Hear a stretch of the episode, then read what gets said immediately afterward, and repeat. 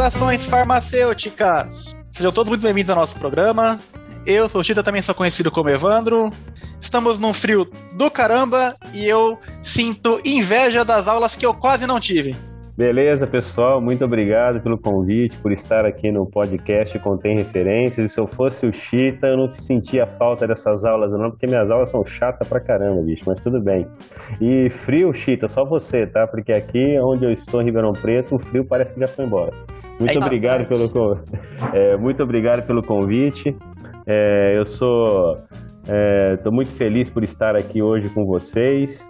É, vários de vocês foram meus ex-alunos e eu fico é, muito feliz realmente de ver que vocês são aqueles farmacêuticos raiz, né? Raiz é uma coisa assim da uma gíria que usa na minha, na minha época, né? Eu tô meio velho já para isso.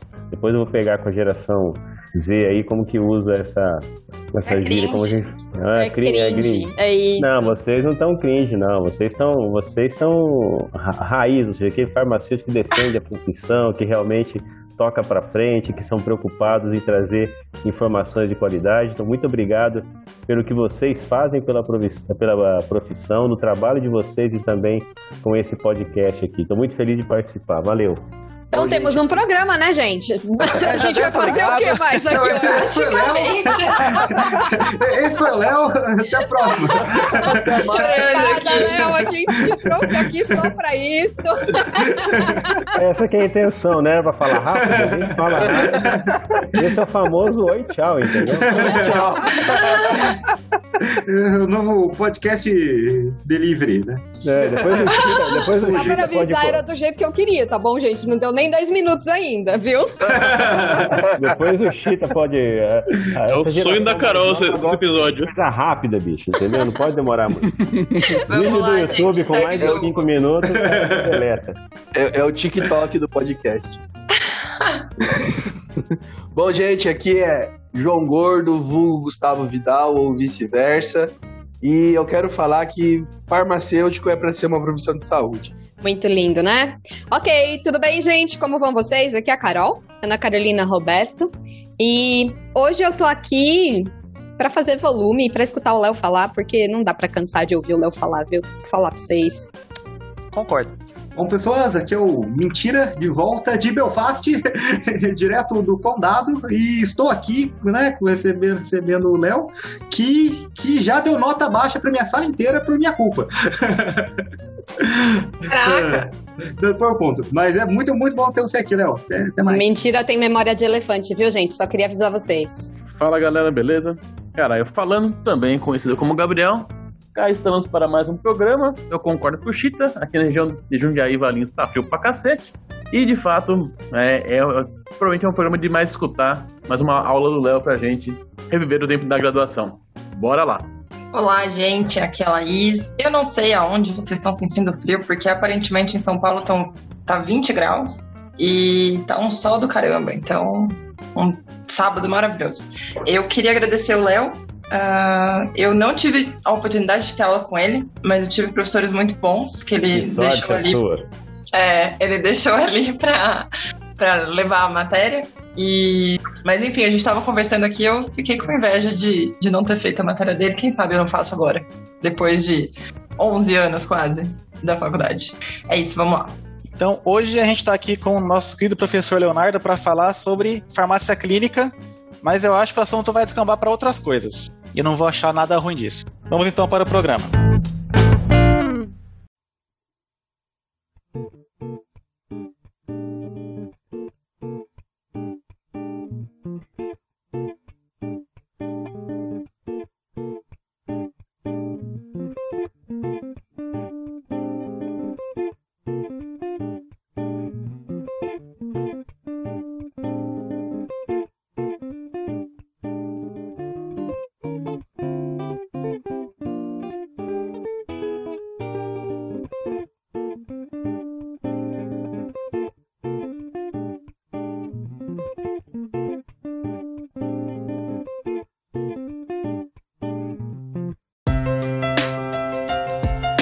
Bom, Léo.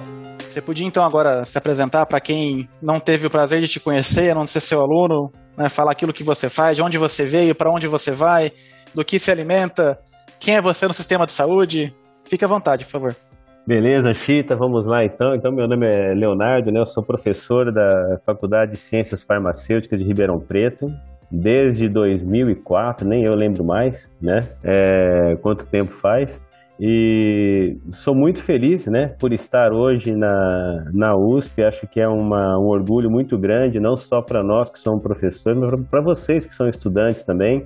A gente ter uma universidade pública de qualidade reconhecida no mundo inteiro e aí sendo ainda considerada a melhor da América Latina.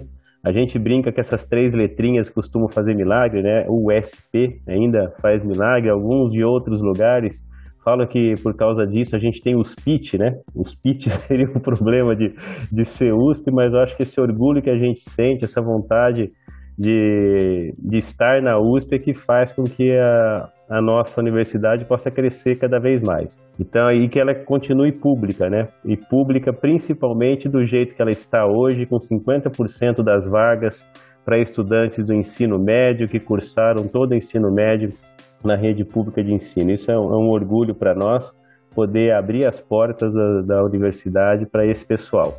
E a minha área é a área de farmácia clínica, né? Quando eu comecei a trabalhar com farmácia clínica lá no final de 98, começo de 99, nem eu sabia o que era ainda direito, porque a gente tinha traços disso no Brasil, né? Não tinha ainda eu mesmo dou aula daquilo que eu não tive na graduação.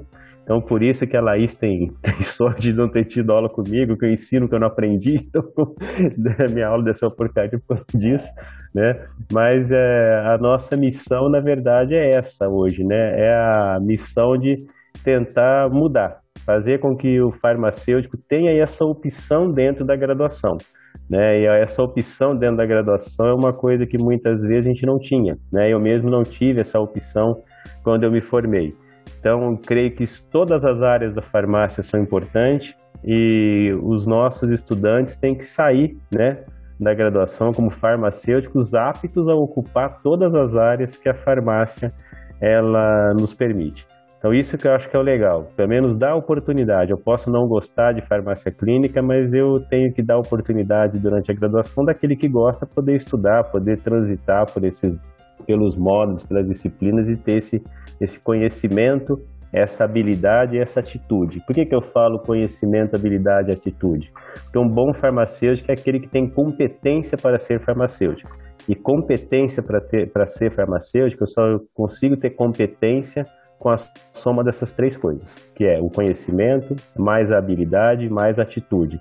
E a atitude antes que o Chita, eu conheço que o Chita é meio doido, antes que o Chita acha que atitude é sair chutando, quebrando guitarra em show de rock, não é isso não, tá, Chita? Atitude que a gente fala é a atitude de você encontrar uma, um problema na sua frente, você ter a atitude de tentar resolver. Isso que eu acho que é importante. E uma coisa pro mentira aí já, que já começou me cutucando logo no começo, mentira, gente, é, eu aprendi uma coisa dentro da USP, cara, duas na verdade, né, nesse tempo que eu tô lá. A primeira é que quem brigam são as ideias, nunca os homens. Os homens vão tomar cerveja, os homens, as mulheres, todo mundo sai para tomar cerveja. As ideias têm que brigar, sempre.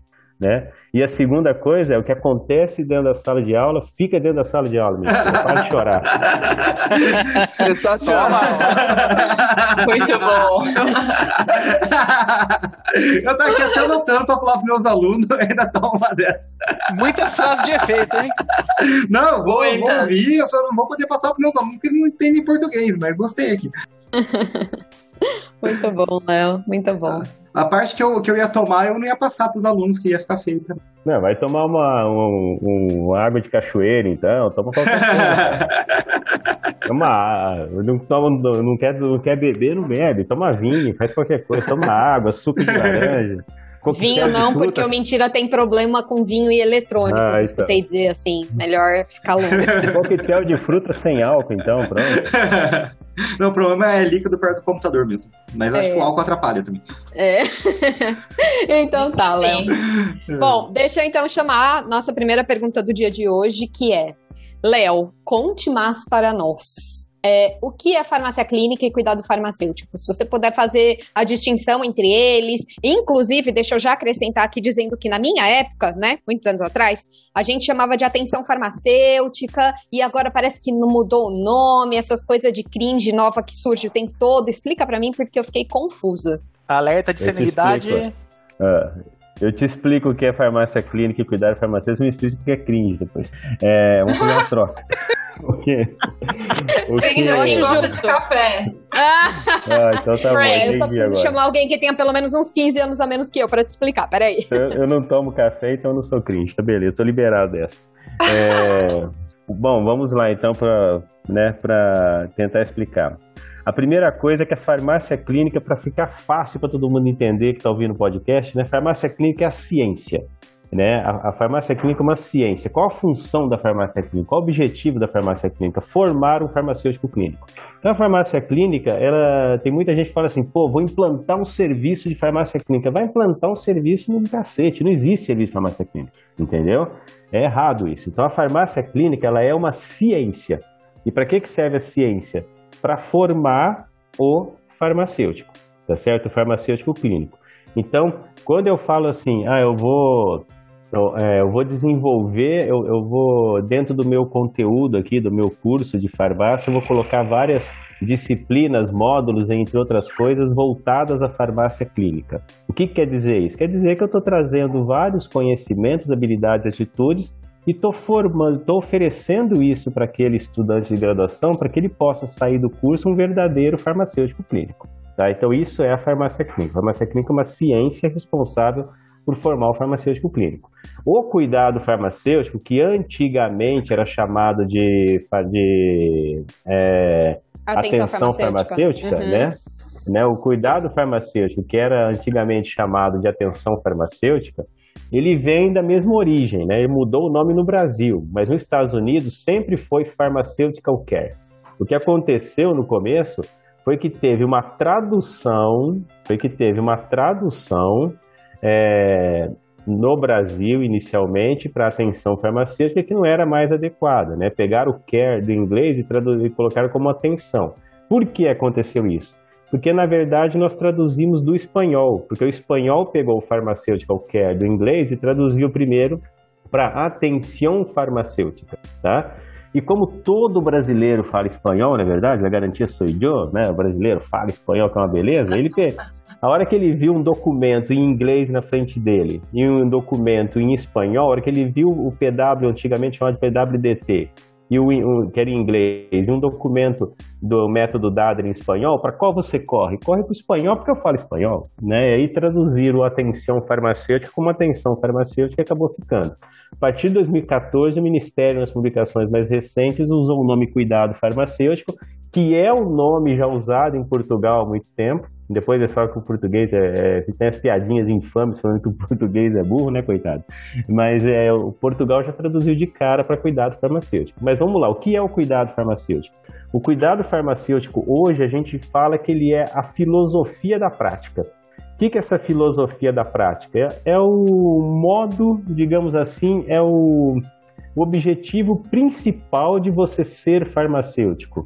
Né? Quando eu falo ser farmacêutico, ser um farmacêutico clínico, tá? Então, qual que é o objetivo do farmacêutico clínico hoje? O objetivo do farmacêutico clínico, né, aquele sonho de consumo dele é ter, é desenvolver, é oferecer ao paciente um cuidado farmacêutico. Então, o cuidado farmacêutico ele é a filosofia da prática, ele é, a, digamos assim, a razão de existir de nós farmacêuticos. Tanto é que esse cuidado farmacêutico, eu não posso pegar ele, né? Não é uma coisa assim é, é, palpável, né? Ele é uma coisa subjetiva. Então, na verdade, o, eu não posso nem falar assim, ah, eu vou implantar um serviço de cuidado farmacêutico. Se eu falar que eu estou implantando um serviço de cuidado farmacêutico, também não é certo, né? Porque o cuidado farmacêutico é uma coisa abstrata, é uma forma de existir do farmacêutico clínico hoje, é o, essa filosofia da existência, da prática desse farmacêutico clínico. Então, na verdade, eu chamo o cuidado farmacêutico hoje de um conjunto de serviços, tá certo?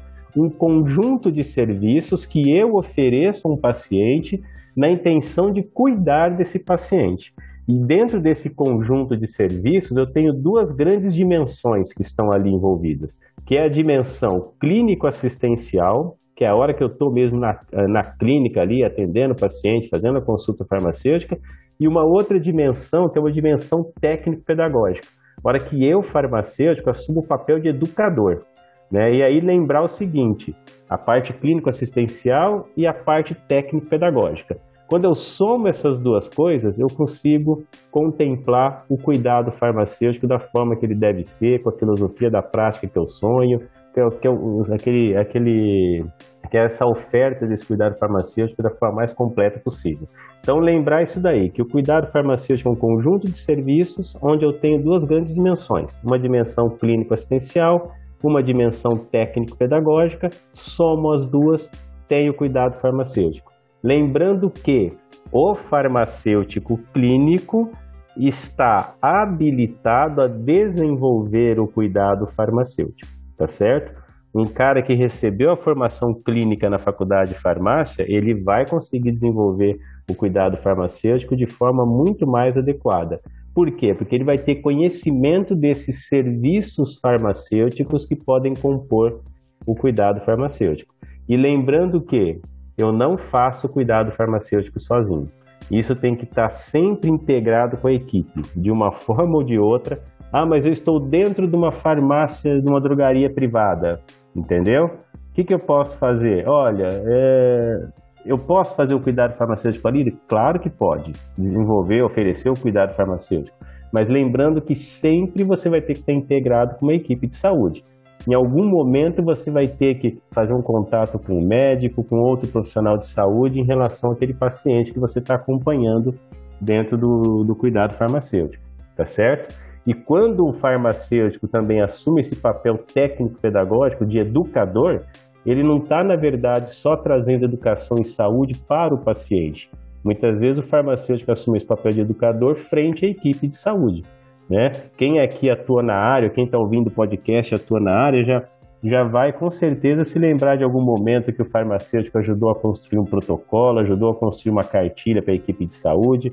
Nós mesmos tivemos serviço na a, Maria Olivia, né, a Marol, que é ex-aluna, assim, alguns de vocês devem conhecer a Marol, é, um, do, um dos papéis que a Marol desenvolvia no cuidado farmacêutico com o paciente pós-transplante de medula óssea era justamente construção de cartilhas, tanto para a equipe de saúde, né, no manejo de algumas reações diversas que poderia acontecer durante a quimioterapia, como também, né, ela oferecia cartilhas para os pacientes que estavam sendo acompanhados. Então, lembrar isso, lembrar que dentro do cuidado farmacêutico tem esse conjunto de serviços, né, que na maioria das vezes são serviços clínicos, onde eu vou é, pensando naquilo que o paciente precisa.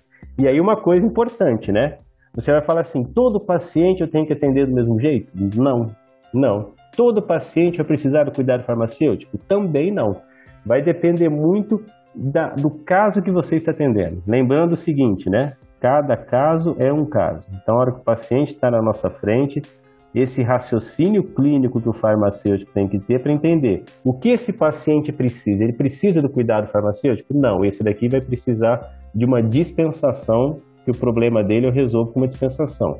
Ah, essa situação precisa de um cuidado farmacêutico? Não, esse daqui vai precisar de uma revisão da farmacoterapia, de uma reconciliação medicamentosa, de um outro serviço farmacêutico que faz parte desse composto todo que a gente chama de dos vários serviços farmacêuticos que a gente tem disponível. Não sei se ficou claro ou não, mas a gente vai tocando o barco e volta Oxi, ao assunto que precisar. Maravilhoso. Cara, acho que tem uma pergunta. É, não, é só, é só para complementar um pouquinho. Que o Léo falou de a parte de farmácia clínica, serviço farmacêutico em drogaria né, comunitária, privada.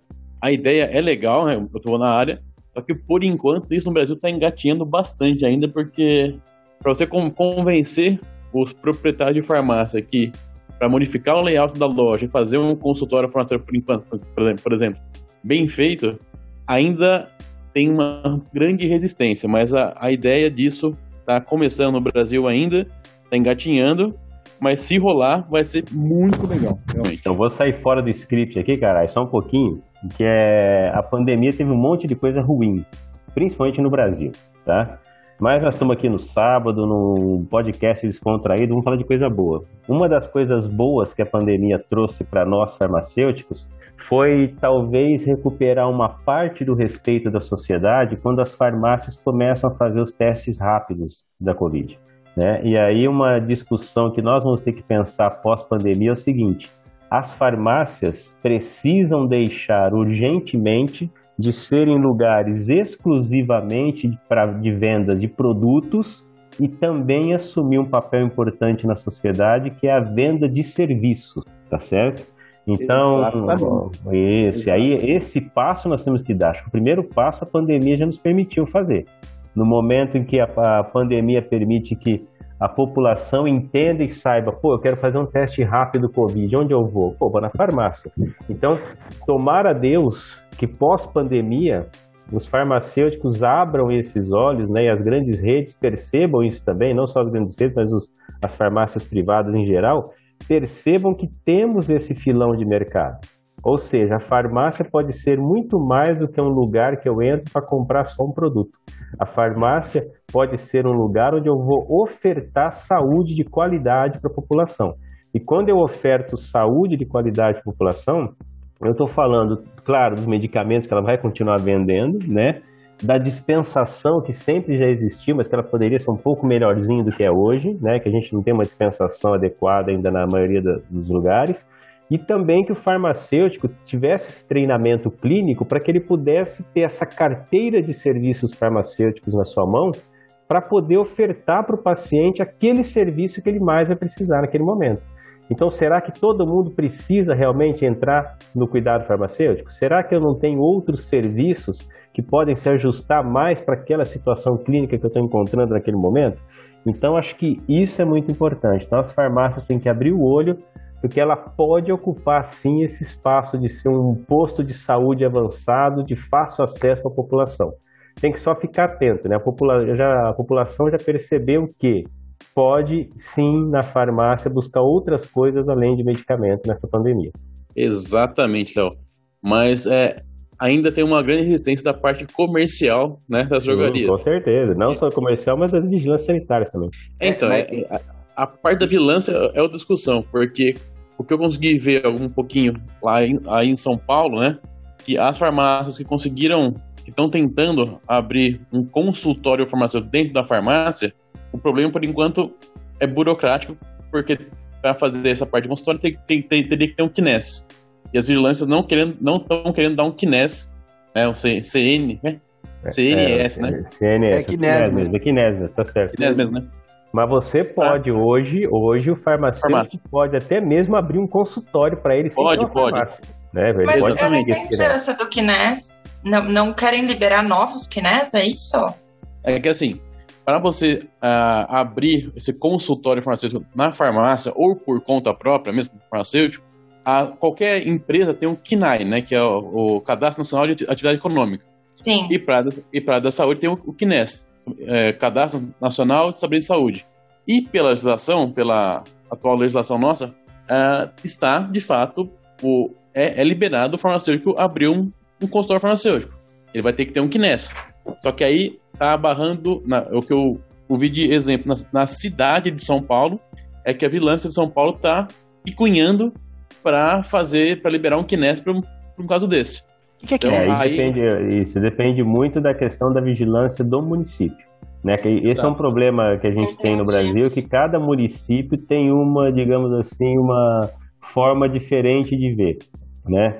É, tem os municípios mais permissivos, menos permissivos. Por exemplo, o consultório farmacêutico hoje acaba sendo uma realidade, né? não tem como voltar atrás. Acho que hoje não tem como voltar atrás o consultório farmacêutico. Ele, a única coisa que realmente a gente tem que entender é que esse consultório farmacêutico tem que ser ocupado por um farmacêutico verdadeiramente clínico, que tenha passado por um treinamento, que saiba o que está fazendo.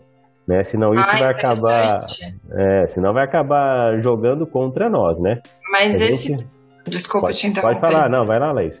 É, deixa eu só. É uma curiosidade, porque eu até algum tempo atrás trabalhava em drogaria e essa drogaria tem a intenção de ter o consultório farmacêutico. Até, na verdade, ela adquiriu uma outra rede uh, que saiu do Brasil, acabou saindo do Brasil, e e acho que essa rede tem um consultório farmacêutico. E eles gostariam que a gente também fizesse isso a partir né, dessa aquisição. Acho que isso ficou mais. A vontade foi, foi maior. Eu acredito que hoje uh, algumas das, das uh, drogarias têm, né, uma parte de cuidado farmacêutico, atendimento farmacêutico, porque tem salas para isso, né, que é, na verdade é uma outra necessidade. Mas é, você sabe que ali no dia a dia a gente acaba até prestando algum serviço nesse sentido, porque também é a nossa função, né? É, não, não formados necessariamente e estudados né, com algum curso para isso, mas como que seria então? Não sei se você tem esse conhecimento, mas é, como seria então para que uma drogaria uh, pudesse começar a, a, ter essa salinha né, de cuidado farmacêutico. É, Bom, você falou por, que o partes. farmacêutico é... precisaria de um treinamento, né? Então. Isso, vamos por parte. Primeiro, o farmacêutico tem que ser um farmacêutico que passou minimamente por um treinamento clínico. Então, tá? os farmacêuticos que estão em drogaria não contratados sei, já de como não eles... serviriam, né? Não, não sei, depende de como eles se formaram. Depende ah, sim. qual foi o curso Entendi. que eles fizeram, se depois de formado fizeram mestrado, doutorado, especialização, se fizeram residência. Esse cara não tá na farmácia. Entendeu? Não sei. Eu tenho que fazer um levantamento para ver se ele está ou não. Uma coisa importante depende. é. Depende. Coisa, é, depende. Tem, tem, Muitos tem farmacêutico que tá ali. Que tá Mas ali, tem especialização. Mas tem você, alguns que exemplo, estão em drogaria e buscou especialização. Sim, sim. Eu tô, é, eu tô falando precisa, dos que eu é, conheço, é, você, né? Sim, mas você não precisa obrigatoriamente fazer um curso de especialização para poder ser considerado farmacêutico clínico. A gente discutia aqui antes de começar a gravação que, por exemplo, hoje na Faculdade de Ciências Farmacêuticas né, de Ribeirão Preto, que o curso não chama mais farmácia bioquímica, chama só farmácia, né? Então vocês já são da turma que, que se formou em farmácia bioquímica e o curso hoje já é só farmácia. Mudou é, até isso? Eu fui o último, toma! Isso. Mudamos isso. Mudamos isso também. É, e aí o que. É, o vestibular hoje é para farmácia. E aí tá certo, gente, é farmácia. Né?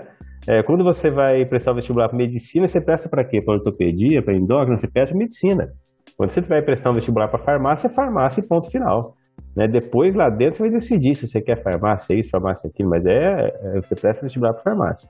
É, então, no, no caso aí que você tem essa história toda, né, do, do, do que a Laís estava falando, vai depender muito. Se ele teve uma formação na graduação que foi muito legal, né, fez estágio e tudo mais, ele sai sim é, competente, né, voltando a lembrar a questão da competência, ele sai competente para oferecer a carteira de serviços farmacêuticos para esse, esses usuários que estão procurando a farmácia.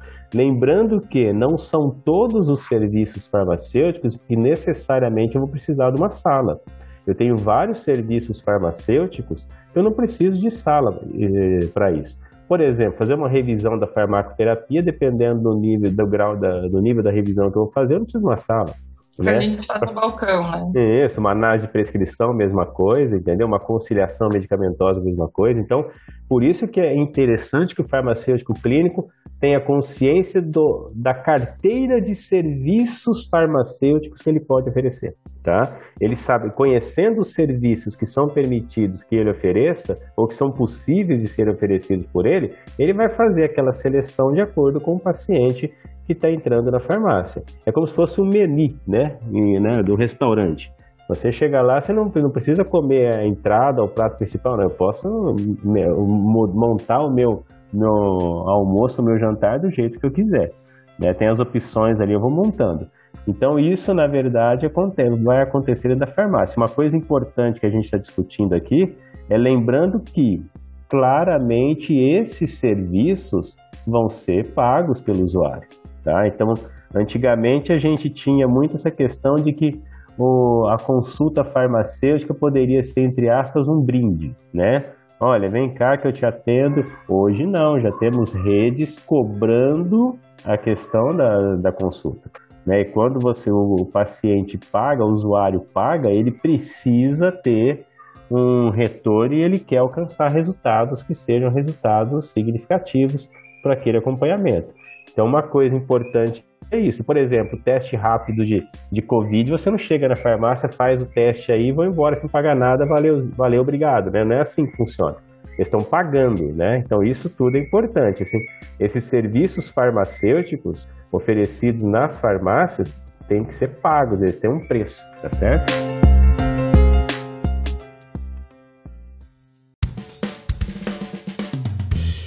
Léo, queria. Foi bom você ter voltado nesse assunto que eu, que eu ia puxar, né?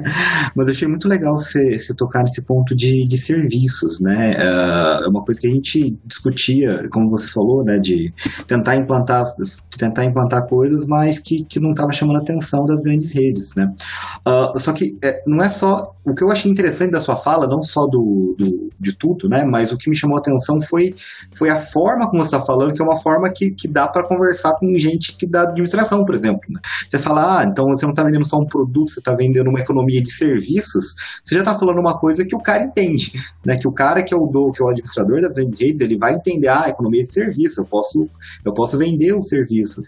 Uh, como tem sido esse trabalho de, de, de tentar trabalhar com essa, com essa parte de, como você está comentando agora, de, gente, a gente não está fazendo isso só porque a gente é bonzinho. Se vocês fizerem isso, vocês vão conseguir ganhar mais. É, eu quero emendar mais uma, uma coisa na, na pergunta do mentira, porque além de conversar com o administrador, é, quando eu estava trabalhando em rede, eu tinha muita dificuldade em conversar com os próprios farmacêuticos para entender a importância do serviço, para mostrar que isso vai melhorar a profissão.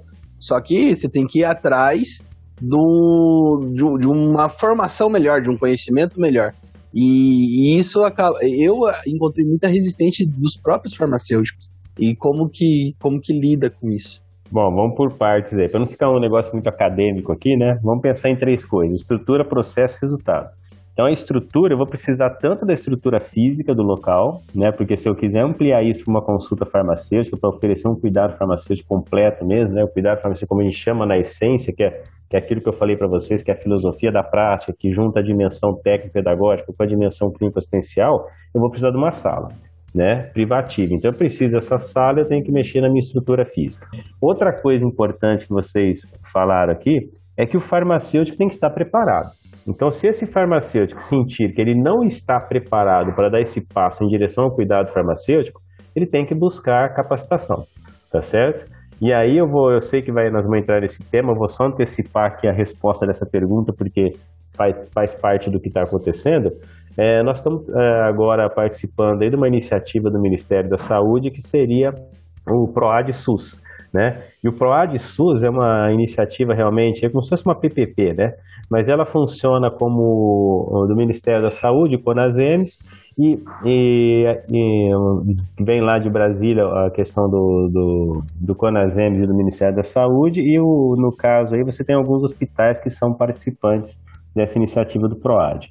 O que acontece nesse PROAD aí que nós estamos participando, que é, um, que é o PROAD de cuidado farmacêutico na atenção básica? Uma das partes, uma dos eixos, um dos eixos desse programa né, é justamente fornecer aos profissionais de saúde, aos farmacêuticos, principalmente nesse que eu estou participando, a capacitação dele como em serviço, ou seja, trazer para esse farmacêutico a complementação dessa formação clínica que ele teve muito, vamos dispor assim, muito discreta durante a graduação, né, oferecer uma formação clínica melhor, trazer essa, essa informação para ele, essa formação também, e ao mesmo tempo já pensar nessa questão de que ele precisa fazer essa capacitação em serviço, eu não posso tirar o cara de lá, né, eu não posso chegar e falar assim, ah, sai daí do seu serviço, né, da, da, das unidades básicas de saúde, das farmácias, das unidades básicas de saúde, vamos voltar para a faculdade um ano, depois você volta. Não, eu não posso fazer isso.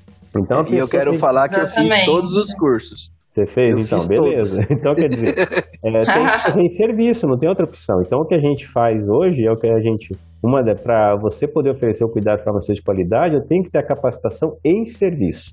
Isso é uma coisa importante. E uma coisa que eu já falei para vocês antes de começar a gravação, vou reforçar agora, é que não existe é, farmacêutico clínico sem prática, né? Então esse PROAD, ele vai, ele, na verdade, esse programa aí, além de fornecer essa formação clínica, discutir a questão do método clínico, porque tem um negócio, gente, a, o coração do cuidado farmacêutico é o método clínico. E o método clínico é o que, é o que desenrola toda a consulta farmacêutica. Então eu não posso atender um paciente sem critério. Então tem que ter um método para atender esse paciente. Então é fundamental que esse farmacêutico aprenda sobre clínica, mas aprenda também a aplicar o método clínico de forma correta e consiga desenvolver o raciocínio clínico ao longo do curso. É claro que ele vai ter situações práticas do curso, mas principalmente o final do, do PROAD prevê a implantação do cuidado farmacêutico dos municípios que gostariam de ter. Então vai ter uma parte prática também nisso daí, né? Pra, inclusive com apoio durante a implantação. Isso tem que ser feito nas farmácias. É claro que essa é a preocupação do Ministério para o SUS. Tá? Eu não posso usar esse recurso para formar o farmacêutico uh, do, do setor privado. Mas cabe ao setor privado ter essa visão de ele buscar essa alternativa, né? De chegar e falar assim: olha, eu quero implantar esse serviço na minha rede, na minha farmácia, seja onde for, eu vou buscar a capacitação, vou aprender, vou desenvolver essas habilidades clínicas, o conhecimento e tudo mais, e estou pronto para colocar isso para funcionar na farmácia. E claro que isso, com farmacêuticos bem informados, dá retorno, porque isso vai ser cobrado, entendeu? Você pode cobrar uma consulta farmacêutica hoje, dependendo do serviço que você está ofertando ali dentro daquela consulta, Tá vendo que eu estou falando que eu, da consulta e do serviço que está sendo ofertado da consulta, né? Então, quando eu falo cuidado farmacêutico, é aquela coisa mais ampla, tá? Onde eu tenho aquelas duas dimensões. É, eu posso desenvolver consultas farmacêuticas que não necessariamente estão dentro do contexto do cuidado, serviços que não necessariamente eu chamo de cuidado. O cuidado eu preciso ter as duas dimensões envolvidas, tá? A dimensão clínico-assistencial e técnico-pedagógica. Eu posso fazer serviços isolados ou um conjunto de serviços que aí sim vai juntar e fazer aquilo que eu chamo de cuidado farmacêutico. Então essas consultas podem ser cobradas 15 reais, 20 reais, 25 reais, né? E nós já vimos hoje na Covid que tem demanda, porque tem farmácia que faz teste para Covid aí toda hora. E o povo está pagando e não é barato. Né? Um teste Covid hoje, a gente, é, vamos combinar que não é um, um valor barato. Perto da consulta, de uma consulta farmacêutica, eu poderia cobrar entre 15 e 20 reais. O teste Covid chega a custar quase 10 vezes mais do que isso. Sim. É, na verdade, alguns deles é, entre 150 e 170 reais, dependendo da rede que você tá, né?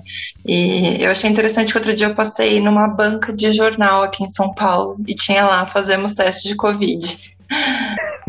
eu achei é, Maravilhoso, né? inusitado. pra não dizer outra coisa. Ô, Léo, eu queria perguntar, porque assim, eu, eu, eu passei muito tempo da minha vida, agora eu tô na rede pública, né? Mas eu passei muito tempo da minha vida como farmacêutico na rede privada, em drogarias e tudo mais. Né? E até tentei, quando eu tive drogaria, tentei implantar o. o na época era a atenção farmacêutica da drogaria que eu tinha, e por N motivos não deu certo. Mas assim, eu faço um paralelo que a ação do farmacêutico, é, é, até para a implementação do serviço e tudo mais, você tem um, uma responsabilidade com o treinamento do, do técnico de farmácia, né? Que, que a gente chama de balconista. É, to, tudo, todas as farmácias que eu passei, eu fazia esse treinamento de atendimento e não só um treinamento de venda, né? Um treinamento de, de assim, de você entender o que é o medicamento, de você diminuir o uso correto, o, melhorar o uso racional de medicamentos dos, dos clientes, dos pacientes que entram na drogaria. E, e, isso tem muito a ver com o cuidado também, né? Fazendo com certos certeza. paralelos, né? Tem. Mas, e, e, uma coisa que eu percebi, que assim, eu não, eu me eu fiz estágio em, no, no, em atenção farmacêutica, né? Toda, toda a parte é, do conhecimento, né, de ir atrás, eu fiz durante a faculdade. Só que não tinha especialização. Só que quando saiu essa especialização, hoje em dia, por exemplo, eu preciso fazer uma especialização em qualquer outro lugar. Para eu, é, eu falava que eu sabia dirigir, mas eu não tinha carteira. Né? Porque aí eu precisei fazer essa especialização para colocar no, no, no lá no, no, meu CRF, que eu sou farmacêutico clínico, e, e para eu poder até mesmo oferecer esse serviço. Só que muita gente não consegue, não tem essa especialização. E... Não, mas eu não, mas eu, Gustavo, eu não tenho essa é. especialização, então eu não sou farmacêutico então, clínico. É, não, é, não é obrigatório ia... isso. Não, é não é obrigatório. Que eu ia falar. Não, com certeza. Mas para você poder fazer na drogaria, o CRF está pedindo. Principalmente a questão da prescrição, né? Que eles estão pegando muito pesado na, na prescrição. E eu queria, eu queria perguntar até isso, como que tá? Porque pelo que você falou antes, né? o, o, o cara que quer sair com, com conhecimento de farmácia clínica, né, da ciência, da faculdade hoje, ou, graduando, ele tem muito mais é, pontos, né? Ele tem, tem muito mais oportunidades que, por exemplo, eu tive. E ele já sai muito melhor do que eu saí há 15 anos atrás. Só que ele não vai sair com o CRF dele falando que é farmacêutico clínico. Como que tá não, isso? Mas hoje, mas hoje quando como você tem a nova diretriz curricular, né, que são, você tem a nova diretriz curricular que foi é, começou a valer a partir de 19 de outubro de 2017, acho que foi. É, a nova diretriz curricular já, já coloca praticamente 50% do curso de farmácia voltado exclusivamente para a clínica, né? Então isso tudo já, já não tem como não ter discussão, né? Ele vai, ó, eu estou saindo da graduação, estou saindo preparado e acabou, né? Então eu não sei até que ponto que não vai cair essa, é, mas se for cobrar isso daí, por exemplo, eu não sou farmacêutico clínico né? Então eu não sou, porque eu não fiz especialização em farmácia clínica. É, o que nós temos que entender é, é, isso aí: o farmacêutico sai preparado e não tem nenhum impedimento legal que ele possa fazer isso que eu conheço até agora. É, outra coisa importante que você chamou a atenção é a questão da, da equipe técnica. Eu acho que o conselho, os, os conselhos né, regionais e federal tinha que a, regular essa questão do técnico em farmácia. Porque não tem jeito de você trabalhar sem ter uma equipe, entendeu? E a sua equipe, ela vai precisar passar por um treinamento. No momento que você vai ofertar o cuidado farmacêutico, você tem que ter uma equipe minimamente competente para poder te apoiar. Primeiro, porque é o seguinte, é você vai dedicar uma parte do seu tempo a uma atividade nova que você não fazia, que é, são agora, a partir de agora, as consultas farmacêuticas ou os serviços farmacêuticos que você vai ofertar ali. Então você vai dedicar uma parte do seu tempo para esses novos serviços que você está implantando na farmácia. É, com certeza, nesse momento que você estiver ali é, ligado nessa outra, nessa outra situação, a sua equipe vai ter que responder pela, digamos assim, entre aspas, né, pela dispensação do medicamento que está acontecendo naquele momento. E é fundamental você ter uma equipe treinada. Uma equipe treinada que saiba reconhecer os problemas e que saiba recomendar ao paciente, ao usuário que está na farmácia, inclusive alguns dos serviços novos que você estará prestando. Então, por exemplo, se entra um, um paciente ali que usa um medicamento e que eu percebo que ele não teve dificuldade nenhuma, né? Ok, toca o barco, vamos embora, né? Faça a dispensação, entregue, vamos embora, dou as orientações básicas e vamos, vamos para o próximo. Agora, gente, é uma equipe bem treinada né, um auxiliar, um técnico bem treinado, a hora que você chega na farmácia, principalmente na farmácia pública, agora vou dar um exemplo, tá? E você chega lá e fala assim, ô, seu José, o senhor tem que levar aqui então 60 comprimidos de metformina, por exemplo. Ele vira e fala assim, não, não, não, não precisa dos 60, não. Me dá só 30 que eu tenho 30 em casa. E aí a resposta do capeta, né? A resposta do capeta nessa hora é o cara virar e falar assim pro paciente, ah, então tá bom, né? O então tá bom é a primeira prova de incompetência. Né? Não posso responder então tá bom numa situação dessa. Mas um técnico auxiliar treinado nessa situação vai chegar e falar assim: Ó, oh, seu José, por que, que o senhor tem 30 comprimidos na sua casa? Porque o senhor pegou o medicamento aqui faz 30 dias, o senhor toma dois por dia, era para o senhor ter tomado 60. Se agora eu ia entregar 60, o senhor fala para mim que tem 30, por que, que, que o senhor tem 30? Minimamente um, um, auxiliar, um técnico treinado, até mesmo um farmacêutico, teria que fazer essa pergunta. Né? Não tem jeito de falar, então tá bom, toma 30 e vem o próximo. Né? É assinar atestado de incompetência. Tem coisa errada. Então, nesse momento, é o momento de você identificar o paciente que está apresentando um problema ali, o paciente que está tendo mais dificuldade ou menos dificuldade, que não está tendo adesão ao tratamento, e trazer esse cara com o serviço, né? Ah, esse, tô, esse cara vai entrar no cuidado farmacêutico? Não sei. Dependendo da condição que foi avaliada nesse primeiro momento, sim, ele vai ter que ir para o cuidado farmacêutico. Né? Quando eu falo cuidado farmacêutico, tem que lembrar que pressupõe que o coração do cuidado farmacêutico é o acompanhamento farmacoterapêutico. Né? Então, é um paciente que eu vou ter que entrar e vou ter que fazer um acompanhamento, várias consultas sucessivas e tudo mais, sempre lembrando aquelas duas dimensões que eu falei para vocês. Só que tem hora que, dependendo do problema, é tão simples resolver ali que você chega e faz uma dispensação mesmo, como manda o figurino, já resolveu o problema e esse cara não precisa entrar no cuidado farmacêutico, não precisa ser acompanhado. Né? Com uma com dispensação ali eu resolvo o problema e está tudo certo. Então, isso são coisas que uma equipe bem treinada pode ajudar muito o farmacêutico, ajudando inclusive na parte de gestão. Porque a gente sabe, né? Se o mundo fosse ideal, eu tivesse cinco funcionários na farmácia, todos eles fossem farmacêuticos, seria uma maravilha, mas isso não vai existir nunca, por causa do custo, a não ser que o farmacêutico aceite ganhar um salário mínimo. Né, que entre contratar uma pessoa que não tem treinamento e um farmacêutico com salário mínimo, é lógico que eu vou contratar um farmacêutico. Como isso não vai acontecer, né, espero que isso nunca aconteça, é, nós vamos é, ter que trabalhar com esse pessoal de apoio técnico, não tem jeito. E esse técnico tem que ser treinado, tá certo? Inclusive para ajudar nas atividades de gestão, por exemplo, em 2021 é inadmissível um farmacêutico ficar contando estoque. Não é possível que não tem ninguém na equipe dele que saiba contar pelo menos até 10, que saiba fazer o controle de estoque. Né? Então, o farmacêutico ele tem que se dedicar a outras atividades, tá certo? Isso que é uma coisa fundamental nesse momento. Então, mas para isso eu preciso ter esse, esse grupo desses técnicos auxiliares bem treinados. Como você fez o curso, né, Gustavo? Você sabe que no curso a gente tem uma, um curso todo ali que é dedicado justamente aos técnicos para que a equipe pudesse ser treinada enquanto o farmacêutico, em paralelo, estava recebendo essa formação clínica para poder implantar o cuidado farmacêutico. É, rapidinho, Sim, não, pode falar. Voltando um pouquinho na parte de custo, né? É, é justamente isso que, é, por enquanto, não encoraja os donos de uma parte de, de grandes redes a fazer a implantar esse consultório. Por quê? é o retorno, como o Léo falou agora há pouco, retorno financeiro. Por exemplo, o cara vai ter uma, uma, uma conta bem de padaria. O cara tem uma loja de 100 metros quadrados e vende 400 mil por mês. Então, vai, for, fazer uma relação rápida de é, venda por área, vai ter lá, é, ele vende 100 reais por metro quadrado da loja, chutando, assim, bem, bem besta. Aí, ele vai ter que disponibilizar, acho que pela. Tem uma norma, uma norma da Visa tudo certinho que fala qual que é a área mínima para ter um, um consultório farmacêutico. Acho que são 40 metros quadrados, eu acho, não lembro direito. Vai ter uma mínima certinho.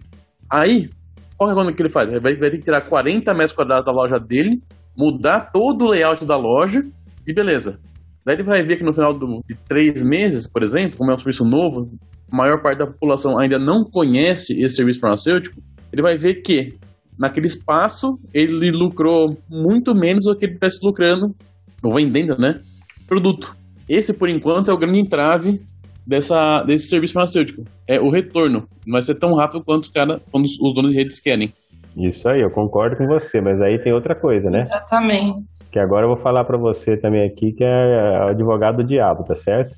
É, do mesmo modo que o retorno não vai ter isso, nós vamos ver o seguinte: daqui a uns anos, se todas as farmácias, as grandes farmácias, tiverem essa questão da consulta e, e acabarem fidelizando o cliente por causa disso, ele vai ficar para trás do mercado. E aí ele vai correr atrás do prejuízo, só que vai ter que começar a buscar o quê? Clientes que já estão fidelizados naqueles que deram o primeiro passo. E outra coisa importante, é, e outra coisa importante nessa história toda é a questão do desconto. Eu não sei vocês, mas dificilmente, dificilmente quando a, a farmácia, a drogaria, ela tem medicamento, ela perde a venda hoje, né? Se o, se o cara entrar numa farmácia e falar, vim comprar um medicamento X, a pessoa no balcão virou e falou assim para você, ah, custa 10 reais. Você vira e fala assim, ah, não, então tá bom, obrigado. Ela vai te chamar de volta. Vai te chamar de volta e fala assim, por que você não quer? Olha, porque eu achei por 9,20 em tal lugar. Ah, não, então tudo bem, vem cá que eu faço para você o mesmo preço. Então, dificilmente uma farmácia hoje vai perder a venda. Né? Então, quer dizer, a questão do desconto hoje, que antigamente era um diferencial até maior do que é hoje, ok. Né? Mas eu não sei até que ponto que esse desconto no mercado vai continuar sendo diferencial por muito tempo. Então, por isso que eu falei, se as farmácias investirem, aproveitarem essa onda da, da pandemia e realmente perceber que elas conseguem vender serviços além de só vender o produto, eu não sei depois quem vai ficar para trás se vai conseguir correr atrás aí a contento, né, para tentar tirar os clientes que já foram fidelizados por outras farmácias que deram passo primeiro que eles. Não, é, já tem muitas redes, né, que estão investindo pesado em consultório, né? Tem, você tem redes com programas para emagrecer, programas para você parar de fumar, programas para. Então você tem. Você já consegue comprar programas hoje, na verdade, né? Você já consegue chegar numa rede e comprar um programa. Fala, eu Sim, quero tentar Ah, é. parar de fumar, eu quero comprar esse programa aqui que são X consultas, vou pagar X reais. É Tem verdade. o cartão, né? Você passa o cartão de crédito, você parcela, faz a perder de vista. E tem outra coisa. Quantos brasileiros hoje, com a crise que nós temos, têm planos de saúde? Então, se a farmácia, na verdade, a farmácia, hoje a farmácia tem condição de fazer um bom acompanhamento de pacientes com problemas de saúde crônicos que estão controlados. É claro que eu não vou ser responsável aqui de falar assim, ah, vou acompanhar um paciente com diabetes super não controlado, cheio de problema, com risco de infarto. Não, eu não consigo.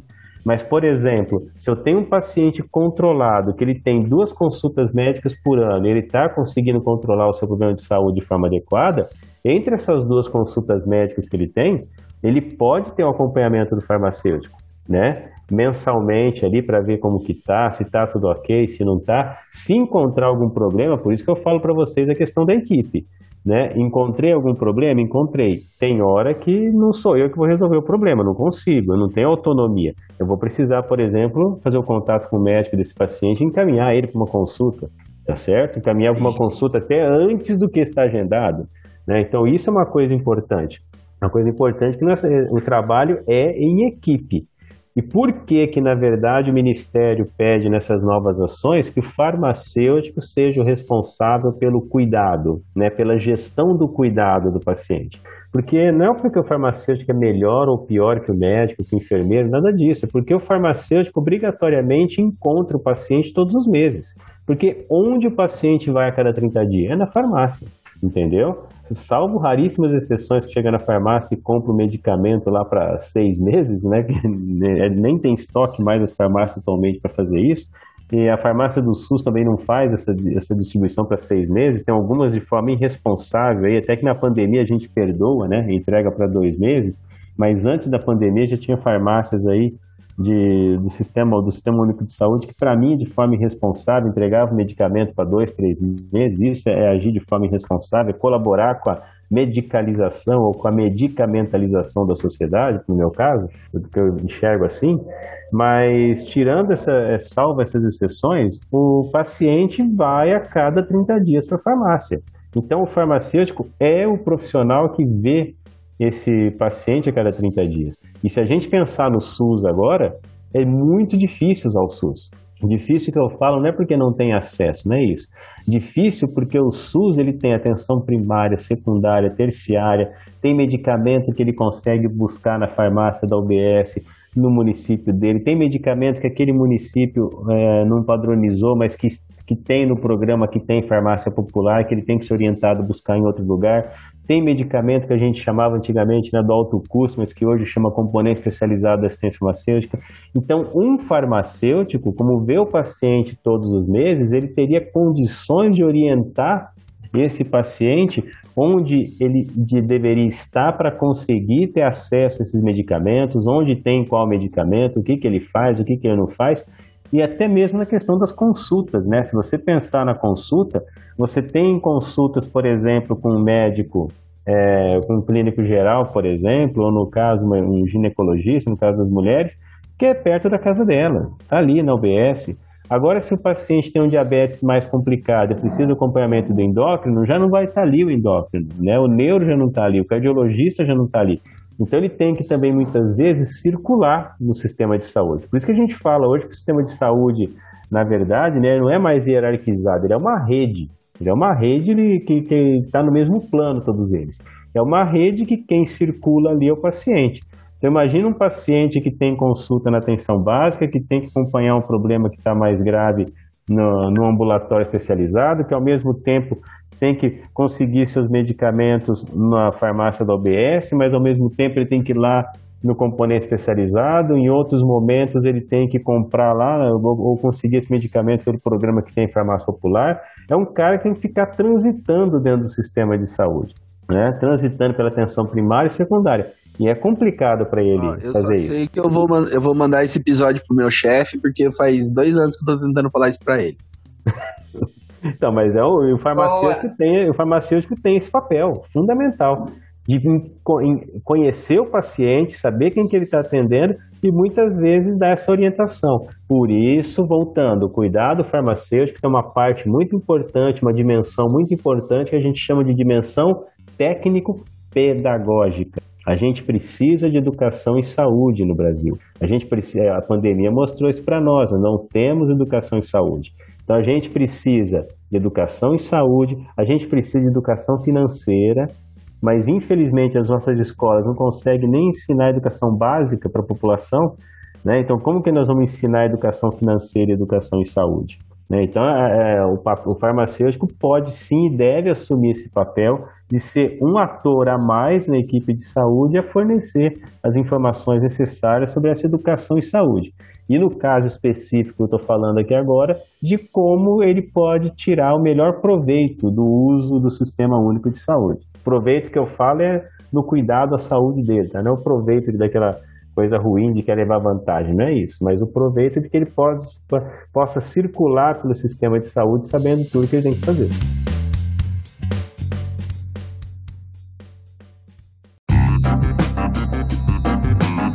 Bom, Léo, super legal então o que você falou pra gente até agora. É, só para seguir com, com as perguntas, então, fala pra gente um pouco sobre a medicalização da sociedade e o impacto disso da. Fala pra gente um pouco sobre a medicalização da sociedade e o impacto da produção mecânica nesse processo. Como que você vê isso? Bom, vamos lá.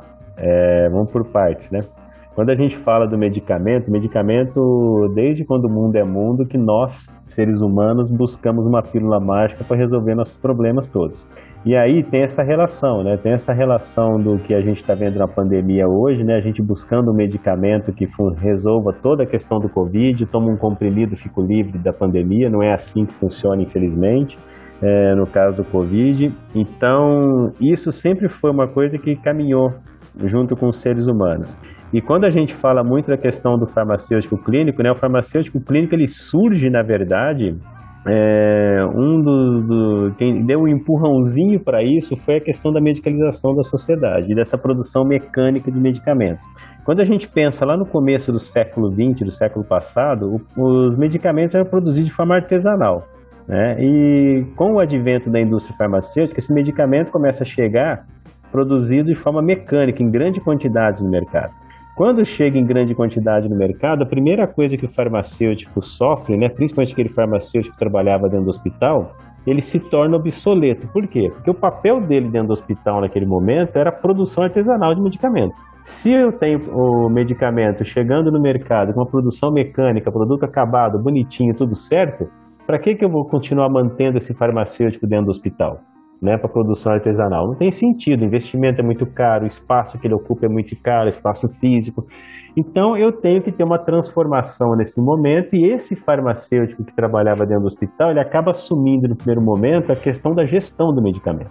Ou seja, pode deixar comigo que eu vou selecionar o medicamento para ser comprado, eu vou comprar, a hora, que, a hora que esse medicamento chegar, eu vou organizar ele, vou fracionar e vou colocar ele aqui para ser dispensado no hospital de forma correta. Só que com o passar do tempo, o farmacêutico começa a ficar, isso estou falando dos Estados Unidos, né? Que foi lá que teve o pontapé inicial da farmácia clínica.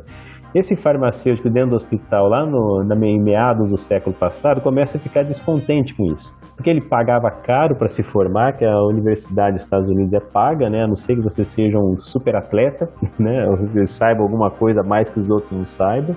E, é, mas a maioria tem que pagar o curso. E quando você investia, saía da faculdade como farmacêutico, ia para dentro do hospital e ficava ali com atividades previsíveis e repetitivas, são voltadas à gestão, organização do carrinho, aquela história toda, esse cara começou a ficar meio que descontente, tá certo? Em paralelo com tudo isso, esse descontentamento do farmacêutico de estar restrito a essa situação, e esse descontentamento tem uma explicação, tá? Porque o código de ética da profissão farmacêutica nos Estados Unidos não permitia a interação do farmacêutico com o paciente, então isso tem que ficar claro, né? Ele não poderia, se, se por exemplo, se estivesse numa farmácia, ele chega lá e fala assim, né? o paciente chegava e falava assim, ah, eu tomo isso daqui com água ou com leite? O farmacêutico não podia responder. Tinha que encaminhar ele a um médico para que o médico pudesse decidir. Porque o código de ética era jeito. Então, com todas essas limitações, com essa produção mecânica de medicamento, com esse farmacêutico dentro do hospital, e por que dentro do hospital? Porque naquele momento a gente tinha no sistema de saúde um, um modelo hospitalocêntrico. Era o hospital que era o centro do sistema de saúde, né? Pensando no começo do século passado. Então, tudo isso, somado a essa produção mecânica e mais essa questão da medicalização da sociedade, a gente tem um contexto que, a hora que começa a chegar em grande quantidade esses medicamentos no mercado, o que, que a população começa a fazer? A maioria dos países não, estava, não estavam prontos para ter esse, esse excesso de medicamento disponível no mercado. Então você não tinha, na verdade, em muitos países, nem agências regulatórias, né? Que existia, não existia agência regulatória para poder saber onde vai vender, quem vai vender, em que lugar vai vender. Somando isso com aquele anseio do ser humano de usar o medicamento de forma né, desesperada, que a gente sabe que a gente tem isso até hoje, é, achando que ele vai resolver tudo na nossa vida, você tem a soma dessas duas coisas. Um medicamento chegando em maior quantidade no mercado, com preço mais baixo, facilitando o acesso, agências regulatórias não estão preparadas para esse momento e a população ávida pelo consumo de medicamento, porque o acesso melhorou e tudo mais, você começa a ter um excesso de uso de medicamentos, né? Não tem controle na propaganda, na venda e tudo mais. Você começa a ter um, um excesso de uso de medicamentos. E, esse, e começar a perceber, diante desse excesso de uso, que o medicamento fazia mal. Entendeu? Que o medicamento, quando não utilizado de forma correta, de forma adequada, bem prescrita, ele fazia mal. Ele tinha reações adversas, ele tem até hoje reações adversas, né? Que são reações esperadas, que dá para você controlar, mas desde que você conheça o que está a, o que está acontecendo, acompanhando o uso do, do, pelo paciente e tudo mais. Nesse cenário, então, essas reações adversas, esses problemas começam a desaguar dentro do hospital. E a hora que deságua dentro do hospital, o farmacêutico viu nessa situação uma oportunidade de que ele pudesse sair da farmácia, não sair abandonando, tá? mas que além da gestão do medicamento que ele fazia no hospital, ele também poderia assumir um papel clínico frente à equipe de saúde ao paciente. Por isso que a gente fala que a farmácia clínica, na verdade, né, ela foi uma revolução. Né? Esses primeiros farmacêuticos clínicos, a gente fala que esse movimento foi uma revolução, por quê?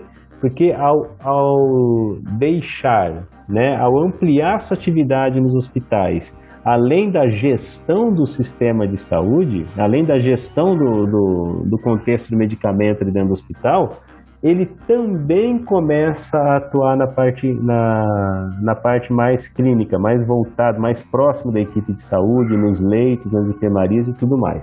Então, diante dessa situação, você tem uma revolução, porque eu estou quebrando o código de ética que não permitia que eu fizesse isso, mas era um caminho sem volta que o farmacêutico começa a chegar nas enfermarias, os outros profissionais começam a perceber que o farmacêutico está ali como mais um na equipe, no time, para colaborar com o uso racional do medicamento e, na verdade, começam a surgir os primeiros farmacêuticos clínicos nesse momento. E como que você tem Aí você fala assim, pô, mas o farmacêutico clínico surgiu dentro do hospital? Surgiu, porque naquele momento o nosso modelo de sistema, né, do mundo inteiro, o modelo do sistema sanitário, era o modelo hospitalocêntrico. E por que, que era hospitalocêntrico? Porque a maioria das doenças que a gente tinha prevalente no mundo naquele momento eram as doenças, é, as doenças é, infecciosas, né? São essas doenças, as infecto-contagiosas. São elas que eram as mais prevalentes naquele momento que é hoje o que acontece com a pandemia. Você hoje vê a Covid você entende como era lá na primeira metade do século passado. Né, com, onde a, a, as doenças infecto-contagiosas mais preocupantes, as que mais matavam, as que traziam mais risco à população. Então, num sistema desse, onde tem uma prevalência altíssima de doenças infecto-contagiosas, eu preciso do quê? Do hospital. Olha na Covid, né? A Covid, a unidade básica de saúde, pode até ajudar, a atenção primária pode até ajudar em várias ações que são fundamentais para enfrentar a pandemia, mas na hora que o paciente complica, eu preciso do quê? Da UTI, eu preciso do leito, tá? Então era uma situação muito parecida com aquela. O que, que mudou de lá para cá? Mudou que com o advento da, não só dos antimicrobianos, né, dos medicamentos, do que a gente chama dos antibióticos, mas também com a, o surgimento de várias outras coisas, né, legislação trabalhista que melhora a qualidade de vida das pessoas, a questão do saneamento básico que melhora também né, substancialmente a qualidade de moradia das pessoas e várias outras modificações que foram tendo ao longo do tempo, maior distribuição de renda, aquela história toda, tudo isso mudando faz com que as doenças infecto-contagiosas perdesse um pouco essa, digamos assim, essa primazia que eles tinham, né? Esse destaque que elas tinham e começa a dar lugar às doenças crônicas não transmissíveis. Quais são elas? Diabetes, hipertensão, dislipidemia, asma, entre outras. Então, quando eu tenho uma transformação da sociedade em direção a essas doenças crônicas não transmissíveis, eu preciso mudar o sistema de saúde. Não posso ter um sistema de saúde baseado no hospital. Por quê? Porque uma pessoa que tem diabetes, ela vai conviver com a doença por 30, 40, 50 anos. E eu não posso deixar essa pessoa internada 30, 40, 50 anos. Essa pessoa precisa de um outro tipo de cuidado. E é aí que surge o sistema de saúde hoje que a gente tem, né? O sistema de saúde nosso, o brasileiro aqui, o SUS, é, é um dos melhores do mundo porque ele já foi construído em cima dessa dessa base sólida que seria pensando no sistema de saúde que onde fosse importante atenção primária, atenção secundária, atenção terciária, tudo interligado uma com a outra, um, um cuidado completo em relação às necessidades desse paciente. Então, diante disso, aquele farmacêutico clínico que estava inicialmente dentro do hospital, tá certo? Ele precisa, com a expansão do sistema de saúde, ele precisa também expandir a sua área de ação. Não só o farmacêutico, mas todos os profissionais de saúde, né?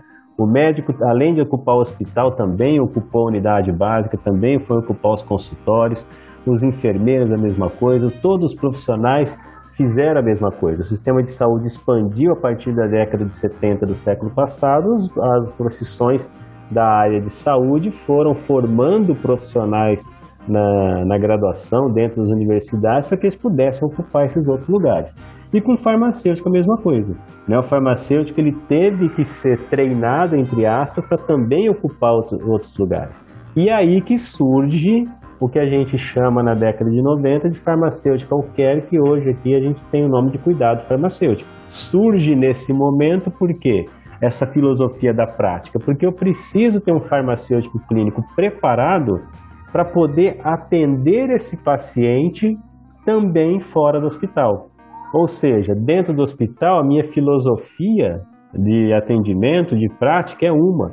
Fora do hospital, a filosofia é outra. Geralmente no hospital, se eu estou na enfermaria, eu estou atendendo o paciente no leito, junto com a equipe de saúde, de forma mais integrada, está todo mundo ali perto.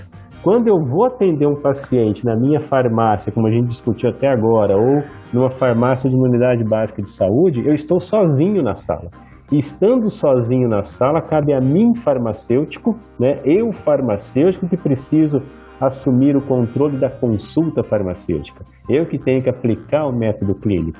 Então, por isso que esse farmacêutico clínico que surge dentro do hospital, ele precisa ao longo do tempo receber novos conhecimentos, novas habilidades, novas atitudes para se tornar um farmacêutico clínico mais completo que o que a gente tem hoje. Então, como o Gustavo mesmo falava anteriormente, né? Eu tenho um farmacêutico clínico hoje pronto. Tem. Hoje você consegue ter um farmacêutico clínico que sai pronto de várias, de várias faculdades, vários cursos de farmácia, consegue deixar esse farmacêutico clínico mais pronto para que ele possa desenvolver os seus serviços dentro de um hospital, dentro da enfermaria, da UTI ou até mesmo fazendo uma consulta farmacêutica, seja ela no SUS ou no, nas farmácias privadas que a gente tem por aí. Então, acho que essa transformação que a profissão farmacêutica viveu nos últimos 60, 70 anos foi fundamental para transformar a profissão farmacêutica e para abrir para nós né, uma nova área de atuação. Porque ao longo do tempo a gente vê que a questão da manipulação da farmácia magistral sempre existiu, a indústria farmacêutica também foi uma área que nós conseguimos ocupar com grande, com grande brilhantismo aí também desde a década de 40, 50 do século passado. E agora também uma nova área que a gente tem ocupado nos últimos 40, 50, 60 anos é essa área clínica.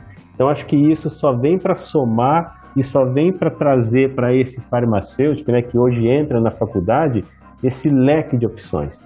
Né? Quem escolhe farmácia hoje, ele tem várias opções. Eu acho que esse, que esse podcast aqui vai discutir essas várias áreas de atuação. Né? Eu posso trabalhar em vários lugares. Se eu for falar aqui, vai ficar uma hora só de, de podcast. Então, acho que isso que é importante que a gente traga essa informação para quem está nos ouvindo. Se você escolhe farmácia hoje, você escolhe um curso completo e um curso que realmente vai te dar um leque de opções. Gosto da indústria, posso ir lá? Posso. Quero ser perito criminal, posso trabalhar? Pode. Quero ir para a área de toxicologia? Vai lá. Quero trabalhar no controle de qualidade da indústria? Vai lá. Quero trabalhar na questão de propaganda? Vai lá. Desenvolvimento de produtos? Vai. Quero ser um farmacêutico clínico? Pode ir lá. Quero trabalhar na UTI? Tem lugar. Quero ser um farmacêutico clínico numa drogaria? Tem lugar para você. Ah, eu quero ser um gestor do município que trabalha na gestão, na parte mais extensa farmacêutica voltada para os serviços de gestão, logística. Vamos lá, tem lugar também. Então você tem uma área, um leque enorme aqui, fora as outras 850 opções que eu não falei, porque não vai estar tempo. É, E eu Pode quero na dizer NASA também. é, que, o, que o Mentira, ele colocou mais uma, que é você trabalhar na NASA. Também Com a pode. NASA. Com a Também NASA. pode. Aê! Porra, eu já, eu já tava nessa, eu já tava batendo palma aqui, eu, nossa, que empol- empolguei aqui no que o Léo falou. Que, nossa, ah, mas eh, pe- pelo, pelo horário, temos um episódio? Um baita episódio, mano. Muito Que- bom. Nossa. Léo, você vai ter que voltar aqui Falei também, tanto, que vai, falei tanto que vai ter que ter parte 1, parte 2 esse episódio.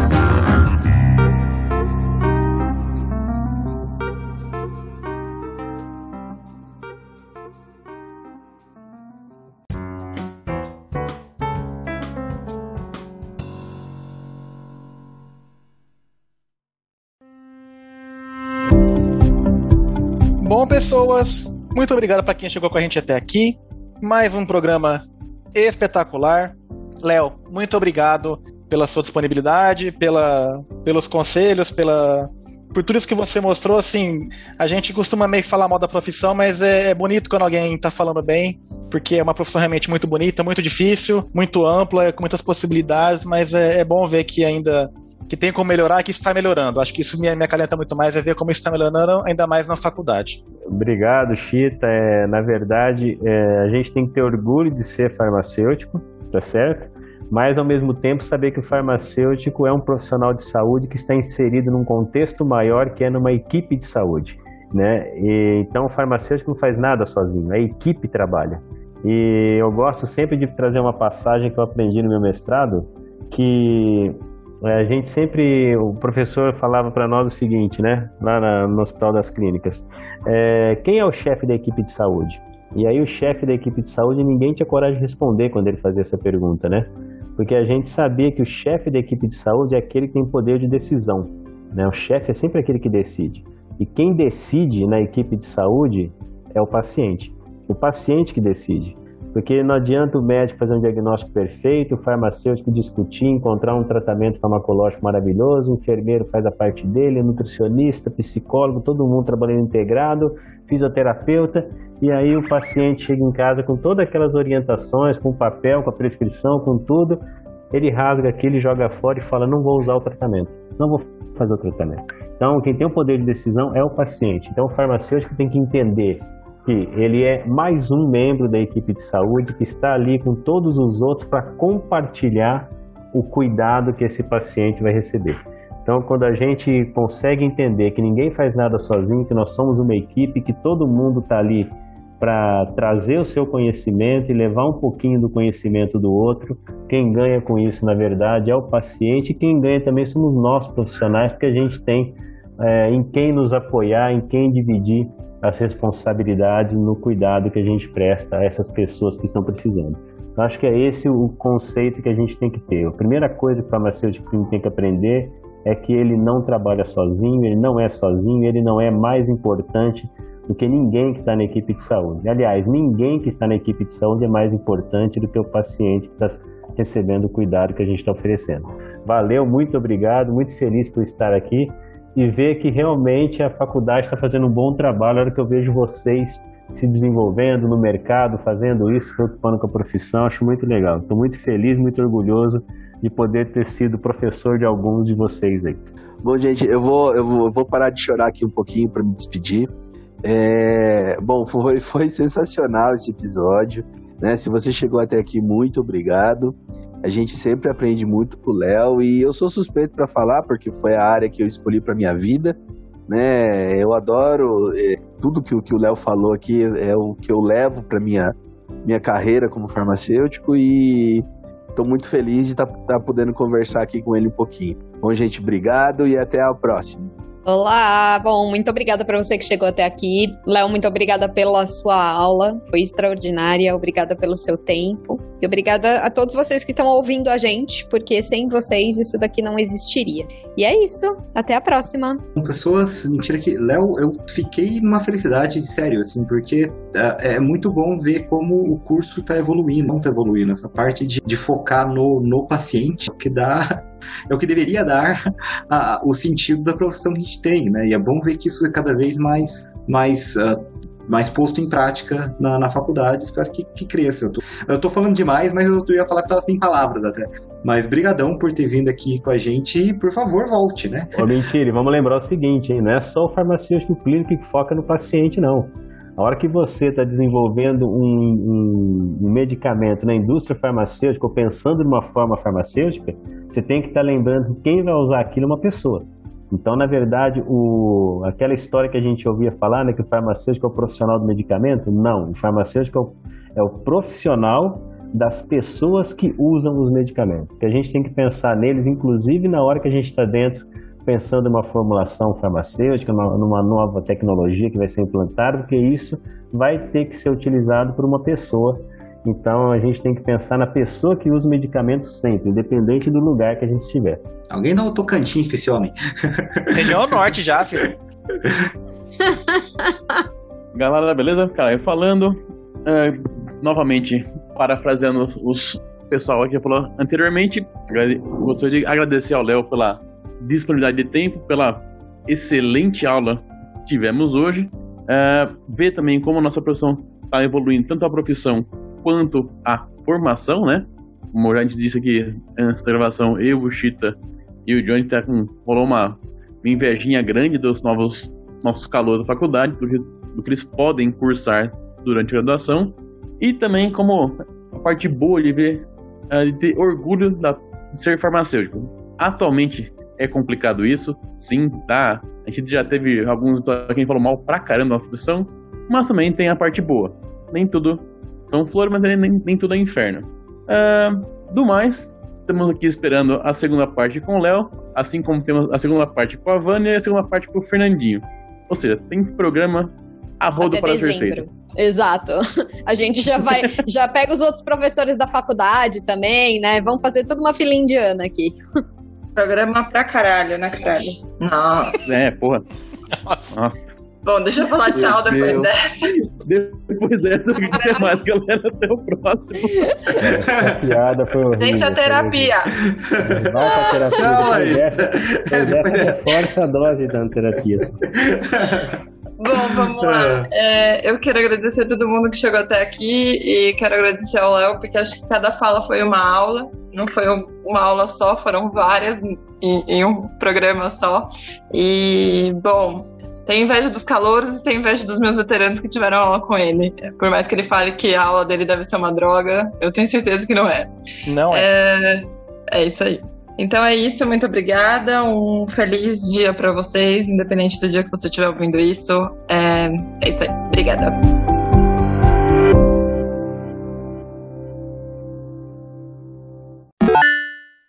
Sejam todos bem-vindos. Sejam, sejam todos muito bem-vindos ao nosso programa.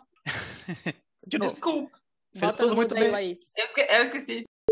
Se você Não, quiser só dar o curso de, de, de cuidado farmacêutico aqui, a gente tá aceitando também, tá tudo bem. Com certeza. Se vocês, se vocês que, se vocês continuarem pagando o que tá pagando, eu volto mais vezes. Não, pode ter certeza. Contrato vai ser no, no mesmo nível de pagamento. É isso. Pagando nesse caso é mico, né? Porque n- n- não é monetário o negócio. Ah, não era não pra falar isso que vocês não pagaram os outros convidados, é isso? Não, a gente só paga mico mesmo. Não, a, Não, gente a tá, gente não paga. a gente tá pagando você no mesmo nível que a gente paga todos os membros do podcast aqui. Ah, bom, Com beleza. mesadas. Um elogio, gratidão, né? amor, amizade. Eu vou ficar mal acostumado desse jeito. Não, não. pô. Então tá ótimo, Léo. Muito A Carol me obrigada. paga com bullying também. Ah, é? Grava o Ah, a mentira. É, é intimidade, né? A gente já se conhece há muitos anos, né? Mentira. tem, tem muitos anos. Como o Chita falou, tem quase duas décadas, né? A gente Exato, tem uma hora que a intimidade tá ferra já, né? É, dá dinheiro pra pessoa, mas não dá intimidade. Exato. Então aí já Eu é. sei, cara. Bom, vamos, vamos pro. Vamos finalmente. Vai, Vamos, Chita. que aí eu já gravo com vocês. Tá bom. Então vamos lá. Essa, essa parte pode tirar, desculpa. Não, não, não, não. Vai entrar, filho. Já era. É que o, terapi... Ah, que o não, meu terapeuta vai- tá esperando, gente. Tá bom, vai. Não, não vai tirar nada, não. Falou, ficou.